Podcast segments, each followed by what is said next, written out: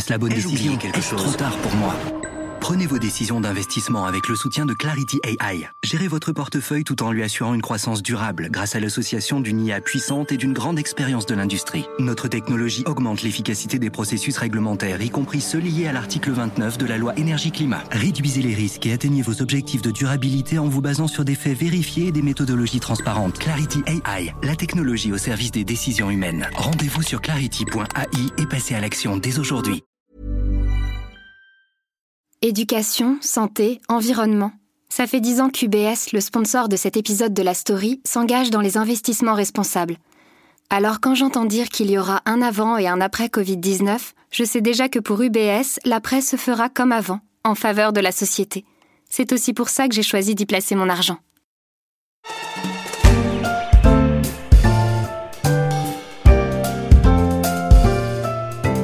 Quelques jours, l'État français va de nouveau solliciter les investisseurs du monde entier. Il va émettre un emprunt remboursable dans 10 ans. C'est assez fréquent. Il faut dire que cette année, le gouvernement va devoir lever 200 milliards d'euros pour refinancer sa dette et payer son déficit budgétaire. Mais la différence, c'est que cette fois-ci, les taux d'intérêt devraient être négatifs. Dit autrement, cela signifie que l'État va s'enrichir en s'endettant. Je suis Pierrick Fay, vous écoutez La Story, le podcast d'actualité des échos, et je vais vous expliquer pourquoi ces taux bas sont à la fois une bénédiction et un risque pour la France.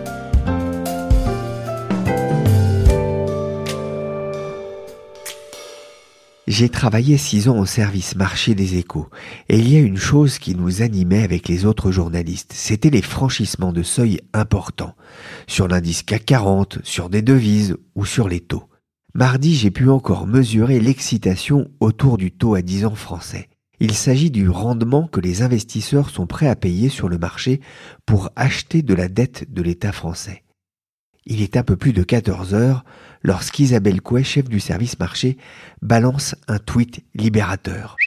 Ouch, taux 10 ans de la France en négatif. En lettres capitales, ce qui est une façon de crier sur Internet. Pour la première fois de son histoire, ce rendement passe sous la barre des 0%. Vous vous demandez peut-être pourquoi c'est important et en quoi cela vous concerne. Eh bien vous allez voir que ce taux à 0% aura des répercussions pour les contribuables, les épargnants et les acquéreurs immobiliers. Commençons par le début. Qu'est-ce qu'un taux négatif? Pour comprendre, je suis allé voir Guillaume Benoît. Il est spécialiste du marché obligataire aux échos et je lui ai posé cette question. Guillaume, un taux négatif, ça veut dire que l'État gagne de l'argent en s'endettant C'est à peu près ça.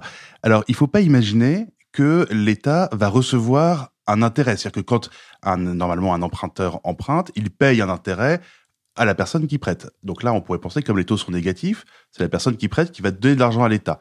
C'est un peu plus compliqué que ça. En fait, c'est juste que le prêteur va retrouver moins d'argent qu'il n'a prêté. Il a donné 100, il récupérera 95. Et c'est comme ça que l'État euh, gagne de l'argent en s'endettant. On parle ici hein, des, emprunts faits par des États. Hein. Oui, c'est principalement des, États qui euh, bénéficient des taux négatifs, mais il faut savoir que certaines entreprises très bien notées ont pu par le passé euh, lever de l'argent à des taux négatifs très faibles, mais des taux négatifs. Oui, je pense à Nestlé par exemple. Oui, Sanofi aussi, Henkel, en 2016, avait réussi à se financer à taux négatif. Et c'est courant en Europe? Alors en Europe, ça devient de plus en plus courant. La, France vient se rajouter à une liste qui compte notamment l'Allemagne, euh, qui est la plus importante, la Suisse, qui a des, euh, des taux négatifs depuis assez longtemps maintenant, euh, ou les Pays-Bas et certains pays comme la Suède ou le Danemark dans le nord de l'Europe. Alors je disais que le stock mondial de dette à taux négatif avoisine les 12 000 milliards de dollars. C'est plus de 4 fois et demi le PIB de la France, c'est énorme. Oui, parce que il faut compter notamment toute la dette japonaise, par exemple, qui est à taux négatif, et puis d'autres entreprises, alors ailleurs qu'en Europe, qui, qui ont des taux aussi faibles, notamment sur les, les titres de, les plus courts, la dette courte maintenant est souvent à taux négatif. Alors c'est pas normal, pourquoi les taux sont-ils si bas? Alors c'est une conjonction de plusieurs choses. D'abord, il y a une politique de la part des banques centrales qui est de relancer une économie et une inflation un peu défaillante. Ça allait mieux, ça recommence à aller mal. Donc, que font les banques centrales? Elles annoncent des mesures. Elles vont par exemple acheter de la dette, comme a fait la BCE pendant trois ans jusqu'à décembre dernier, massivement des obligations sur le marché Puisqu'on achète beaucoup, leur valeur monte, et les obligations sont conçues de telle manière que quand la valeur de l'obligation monte, le taux baisse. Plus elle achète, plus le prix monte, plus le taux baisse. Et il peut même du coup descendre jusqu'à zéro. Et puis, euh, il y a aussi une euh, raison qui est simple, c'est que les perspectives économiques étant un peu compliquées, euh, les gens veulent avoir des actifs sûrs, et les dettes d'État, c'est des actifs sûrs, donc ils en achètent, et même chose, ça fait monter les prix. Il y a une dernière chose qui est un peu plus technique, c'est que des grandes entreprises financières, les banques, les assurances, ont besoin d'avoir ces actifs sûrs dans leur bilan, pour euh, montrer qu'elles sont suffisamment solides. Et donc, elles achètent aussi. Et la conjonction de ces trois éléments fait que les, les taux baissent. C'est pour ça que les, les, investisseurs continuent à prêter de l'argent à l'État français alors que ça leur coûte des sous? Bah, Vous avez des investisseurs qui, de toute façon, n'ont pas le choix, comme les banques ou les assureurs, ils ont besoin d'acheter. Les banques centrales qui achètent, qui vont continuer à acheter, qui réinvestissent une partie de l'argent qu'elles gagnent dans des obligations d'État. Et puis, bah, pour les autres, en fait, c'est une question de sécurité. Pour prendre une image, vous avez des objets précieux, vous voulez pas les garder chez vous, vous allez à la banque, vous louez un coffre-fort. Là, c'est pareil, les investisseurs veulent placer l'argent dans un actif suffisamment sûr, elles payent, elles payent comme un loyer, un loyer que vous payez à votre banque pour votre coffre-fort. La France a donc prévu d'emprunter 200 milliards d'euros cette année, c'est un record. Jamais elle n'a eu besoin de lever autant d'argent. Et là, je me suis dit que c'était plutôt une bonne nouvelle pour le contribuable. Euh, oui, oui, c'est une très bonne nouvelle. Forcément, le, le coût de l'endettement va, va baisser. Et vous l'avez dit, effectivement, c'est 200 milliards qui étaient programmés cette année. Donc, on peut s'attendre effectivement à ce que la facture de ces 200 milliards soit sensiblement inférieure à ce que, à ce que Bercy euh, attendait. Renaud Honoré est journaliste au Service France.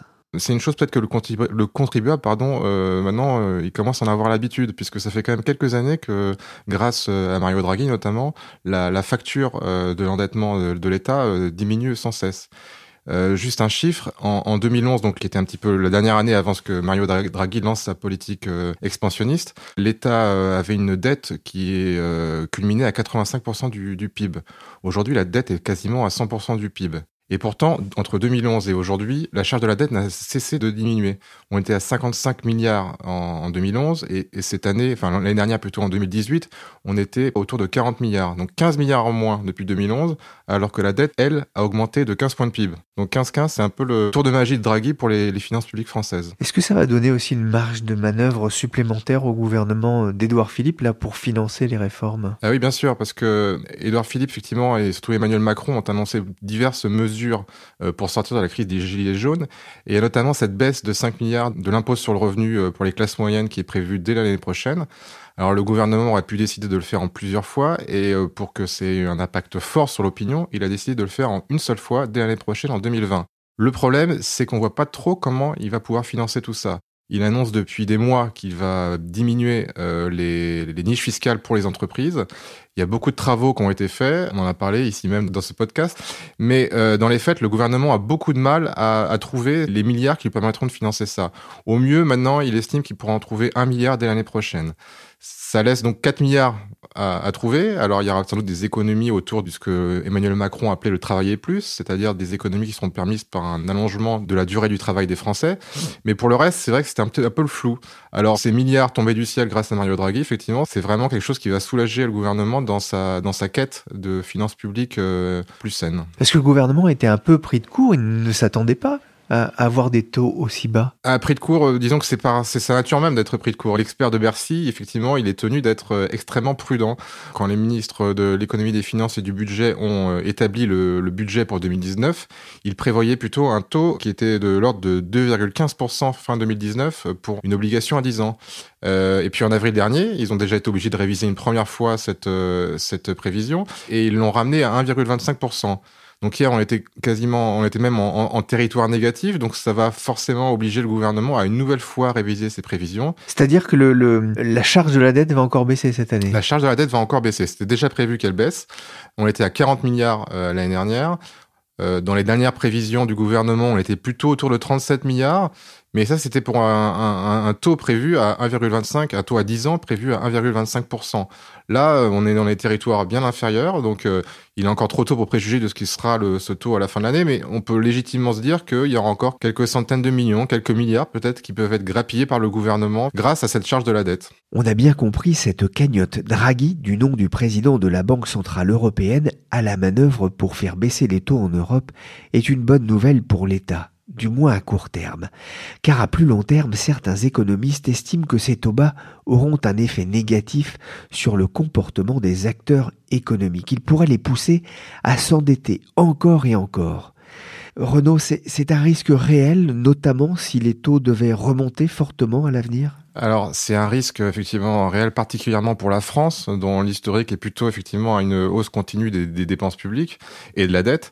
Euh, je rappelle, la, dette française euh, est maintenant tangente vraiment les 100%, et il n'est pas exclu qu'elle euh, qu'elle franchisse ce niveau à terme. Après, c'est vrai qu'au sein des économistes, il y a maintenant un débat qui est un peu plus vif que, que celui-là, puisque Maintenant, des économistes, même des économistes orthodoxes comme l'ancien chef économiste du FMI euh, Olivier Blanchard, prônent une utilisation en fait de cette euh, de cet environnement de taux bas pour l'endettement de l'État. Alors pas pour s'endetter pour tout et n'importe quoi, c'est pour des choses assez précises. Il dit effectivement que que ces taux bas pourraient être utilisés pour financer des investissements d'avenir. On pense à la transition énergétique ou, tout ce qui est autour de l'énergie, euh, ou alors effectivement pour permettre aux économies de, de rattraper un, un potentiel de croissance qui a été abîmé par la récession.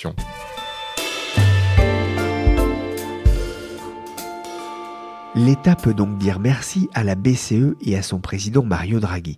Mais la baisse des taux d'intérêt est aussi une bonne nouvelle pour tous ceux qui veulent investir dans l'immobilier ou devenir propriétaire. C'est ce que m'a expliqué Maëlle Bernier. Elle est porte-parole de meilleurtaux.com. Clairement, parce qu'en fait, quand l'État français commence euh, à emprunter euh, moins cher, euh, les banques françaises, elles, effectivement, vont emprunter moins cher, puisque la BCE a annoncé qu'elle allait réinjecter des liquidités. Donc, ça veut dire qu'en fait, que l'argent circule concrètement sur le marché français, et en bout de ligne, bah, vous avez l'emprunteur particulier qui fait son crédit immobilier, qui bénéficie déjà de taux hyper bas, voire extraordinairement bas. Mais je pense que cette baisse des OAT là, va contribuer à ce que les taux des crédits bancaires à destination des particuliers baisse encore un petit peu. C'est-à-dire que je pense que ce qu'on connaît aujourd'hui comme niveau, on n'est pas au plus bas. Les OAT, ce sont les obligations assimilables du Trésor, des emprunts d'État à 10 ans. Mais justement, quel est le rapport entre ce taux et le taux de crédit que propose une banque? En fait, c'est la référence. C'est-à-dire que ces fameuses OAT, elles servent de référence à la fixation des taux des crédits aux particuliers. Donc, c'est un peu le baromètre. C'est-à-dire que quand elles remontent, eh ben, les taux des crédits aux particuliers remontent et quand elles baissent, eh, les taux baissent. Et alors là, aujourd'hui, effectivement, on est dans une situation avec des taux négatifs. Donc ça, on n'a jamais vu ça. Et ça veut dire que ça va forcément se répercuter d'une manière ou d'une autre pour les particuliers. Ça veut dire qu'on peut emprunter à combien aujourd'hui? Ça veut dire qu'aujourd'hui, on a des taux moyens moyen euh, autour de 1,35 sur 25 ans et autour de 1,20 sur 20 ans. Ça, c'est les taux moyens. Et on observe déjà hein, dans ce qu'on appelle des décotes, hein, c'est-à-dire des banques qui vont prêter sous la barre des 1%. À 20 ans À 20 ans, voire même à 25 ans, pour certains dossiers. Et en fait, ce qu'on pense, c'est qu'aujourd'hui, euh, ce qui s'est passé sur les OAT va conduire à une généralisation, certainement, de ces taux sous la barre des 1%. C'est-à-dire que l'inférieur à 1%, pourrait se généraliser et devenir un peu plus la norme, alors qu'aujourd'hui, c'est encore des exceptions. Ça veut dire qu'il y a une très forte compétition entre les banques? Bah, Ça veut dire qu'aujourd'hui, euh, euh, une banque, elle a que le crédit immobilier pour capter un nouveau client. C'est le seul outil de captation d'un nouveau client. Euh, alors, ça fait plusieurs années, hein, mais là, effectivement, comme l'épargne ne rapporte plus rien, ou presque, vous avez une grosse concurrence entre les établissements bancaires qui se regardent un peu en chien de faïence. Dès qu'il y en a une qui baisse, en général, l'autre suit. vous avez les banques en ligne qui, qui sont arrivées sur le marché assez récemment, mais qui sont extrêmement actives donc ça pousse aussi les autres établissements bancaires à, attaquer. Et c'est vrai que depuis début mars, en gros, hein, depuis d'ailleurs que les OAT ont commencé à baisser, euh, on a vu les barèmes bancaires euh, euh, perdre en moyenne 0,20, 0,25% et passer pour certains dossiers sous cette barre des 1%. Ça, c'est pour les gens qui effectivement vont faire un crédit.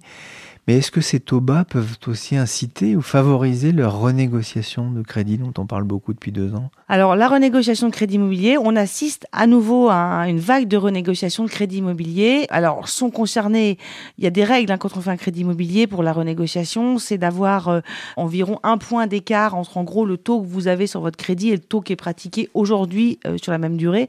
Donc concrètement, quand je vous parlais tout à l'heure des taux à 1,35 sur 20 euh, ans, 25 ans, si vous avez un taux à 2,35 sur 20 ans ou 25 ans, ça veut dire que vous avez sans doute intérêt à le faire. Si en plus ça se cumule avec deux autres choses, euh, avoir un capital restendu au moins égal ou supérieur à 70 000 euros, parce qu'il faut que ça vaille le coup, il y a quand même des frais. Euh, et puis être dans le, premier tiers ou la petite moitié de son première moitié de son prêt, euh, parce que c'est au moment où vous payez le plus d'intérêt. À la fin, vous ne payez plus que le capital, vous ne payez plus d'intérêt. Donc renégocier un taux d'intérêt n'a plus vraiment de sens. Donc c'est une bonne nouvelle, on l'a compris pour euh, les acheteurs. Mais cette baisse des taux, est-ce qu'elle ne risque pas aussi de faire grimper encore plus les prix de l'immobilier, notamment à Paris, finalement d'annuler les effets de la, baisse des taux Alors, il y a plusieurs marchés immobiliers. Hein. Donc, euh, effectivement, à Paris, de toute façon, j'ai envie de dire que même si les taux avaient pas baissé un petit peu, étaient restés stables, les prix continuent de monter parce que de toute façon, il y a une énorme pression euh, sur les biens. Il n'y a pas assez de biens à vendre, il y a beaucoup d'acheteurs. C'est évident que ces taux très bas stimulent l'envie d'achat. En revanche, il y a quand même beaucoup d'autres régions euh, de France, même beaucoup d'autres villes. Hein. Si on met à part un peu Bordeaux, Lyon et Nantes, vous avez des villes moyennes et même grandes, hein, type par exemple Lille, euh, qui n'ont pas beaucoup subi d'augmentation des prix ou vraiment à la marge, et où on a des prix autour de 3 000 euros du mètre carré, et où ces taux autour de 1% ont en revanche resolvabilisé beaucoup de gens. C'est-à-dire qu'il y a des gens qui ne sont pas finançables à 2% parce que leur endettement va être trop élevé, la mensualité ils pourront pas l'assumer et à 1% ils passent. Mais c'est pas c'est pas automatique. C'est pas parce qu'en gros on a des taux qui, qui baissent que les prix augmentent. Ça y a ça a un petit côté inflationniste, faut pas le nier. Mais l'inflation sur les prix d'immobilier n'est pas du tout la même qu'on soit à Reims, euh, au Mans, au Havre, à Dijon euh, ou qu'on soit à Paris. Maël Bernier l'expliquait, la compétition est rude pour les banques, pour faire signer les meilleurs clients. Ce sont elles qui prêtent de l'argent, qui font crédit aux particuliers. Et je me suis demandé si c'était aussi une bonne nouvelle pour elles. Eh bien, pas vraiment. Écoutez ce que m'a expliqué Édouard Lederer du service finance des échos c'est pas une euh, mauvaise nouvelle, c'est pas une bonne nouvelle surtout, on va dire. Ça faisait longtemps qu'elles attendaient que les taux remontent. Là, on voit que les taux baissent à nouveau. Ce que ça veut dire, c'est deux choses. La première chose, c'est la marge d'intérêt, c'est la, marge qu'elles dégagent au moment où elles accordent un prêt. C'était déjà comprimé, ben, ça va pas s'arranger. Et le deuxième volet, c'est celui du refinancement, c'est-à-dire à quel euh, prix euh, les banques euh, empruntent elles-mêmes lorsqu'elles elles doivent se fournir en argent pour le prêter ensuite. actuellement, les conditions étaient déjà extrêmement favorables, notamment grâce à la Banque centrale. Dans certains cas, elles sont même capables d'obtenir des, prêts à taux négatifs. Bon, bah, en fait, la situation va pas vraiment s'améliorer. Elles sont déjà vraiment proches du plancher actuellement. Alors, c'est-à-dire qu'elles euh, peuvent encore gagner de l'argent, mais peut-être moins que ce qu'elles ont pu gagner par le passé. Effectivement, la manière de gagner de l'argent, traditionnellement pour une banque, c'est euh, euh, j'emprunte à court terme à, un taux relativement faible et je prête à plus long terme, c'est ce qu'on appelle la transformation, et donc je fais ma marge avec cet écart entre le court et le long. À présent, les deux notions sont tellement proches, effectivement, qu'il n'y a plus beaucoup d'argent à se faire. Et ce qui fait que dans tous leurs nouveaux modèles économiques, leur modèle d'affaires. Les banques, bien sûr, elles ont besoin du crédit parce que c'est comme ça qu'on fait venir le client. Mais en revanche, euh, il faut trouver d'autres relais, d'autres modèles économiques. Ça, c'est un autre sujet qui peut toucher notamment à la, concurrence avec les GAFA. Mais ce que je veux dire, c'est que euh, la pure transformation euh, du cours en long par le crédit, c'est plus ça le, le cœur du réacteur en termes de rentabilité. Lorsque je suivais la bourse aux échos, j'avais constaté qu'il y avait une corrélation positive entre les taux d'intérêt et le cours de bourse des banques européennes.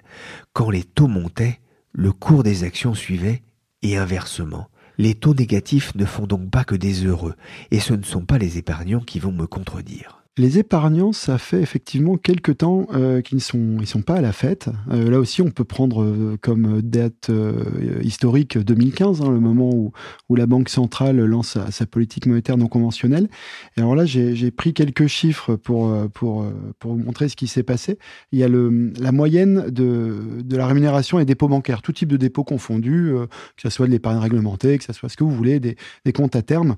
Actuellement, en moyenne, une rémunération qui existe, elle est de 0,25%. Voilà, ça c'est déjà pas, pas énorme, mais juste pour se rendre compte, euh, il y a trois ans, en 2015, c'était trois fois plus. Donc, euh, euh, ces, dépôts sans risque, liquides, donc assez faiblement rémunérés, c'est déjà divisé par trois. Sachant que l'inflation est quasiment la même hein, depuis trois ans. Hein.